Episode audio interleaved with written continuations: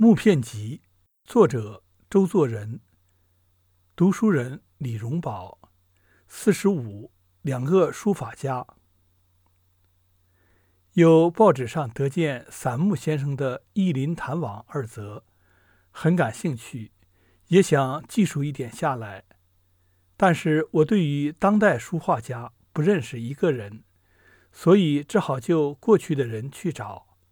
这里有两个人很有意思，就是郑谷口和傅青主。郑谷口的事是他的门人张在新在《立法所言》中所写的。张在新在四十一岁的时候问学于郑谷口，除拜郑先生即命于制笔作字，才下的一画，讥曰：“字岂可如此写？”因字就作，取笔诺管，作御敌之状。半日一画，每成一字，必气喘数刻。是指前辈成名，绝非偶然。因记起绍兴有沈同生，在民国初年自称大书家，立大佩于门前，其写字时用力极大，每写一笔，遮深乎。一足遁地，当地传一微笑。以后食指亦有所本，但谷口字飞跃跳动，而沈君却极笨重，可知大将的规矩随和遵循，而为财力所限，也不一定有同样的效果。傅青主最忌自有奴俗气，他的家训有一则云。自亦合于人世，正弗恐其待奴俗气。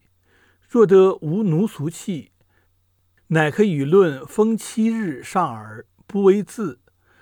他主张学写字要有会而致不会，到不会了才能没有所谓奴俗气。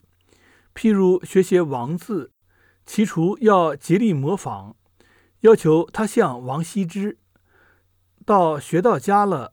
与王羲之相像了，即是会了。以后又要努力的去求脱离，这就是有会一之不会。所写的字有王羲之之学，却又不像他了，才可以算是自己能写字了。他说，写字要会不难，但会了要求不会，便很不容易。往往一个人一学就成了那一家了。我的一个朋友善写米字，时常诉说不能摆脱米的影响，可见他这话有理由。据我看来，他写的字尽够好了，但是他自己觉得没有到豁然贯通的境地，所以始终不肯满足吧。大凡学一种艺术。都有这一种境界，最初是竭力钻研，进到这核心里去。既然到达，就要再钻出去，通过相当的时间，仍然出来，这就是所谓自成一家，有独到的价值了。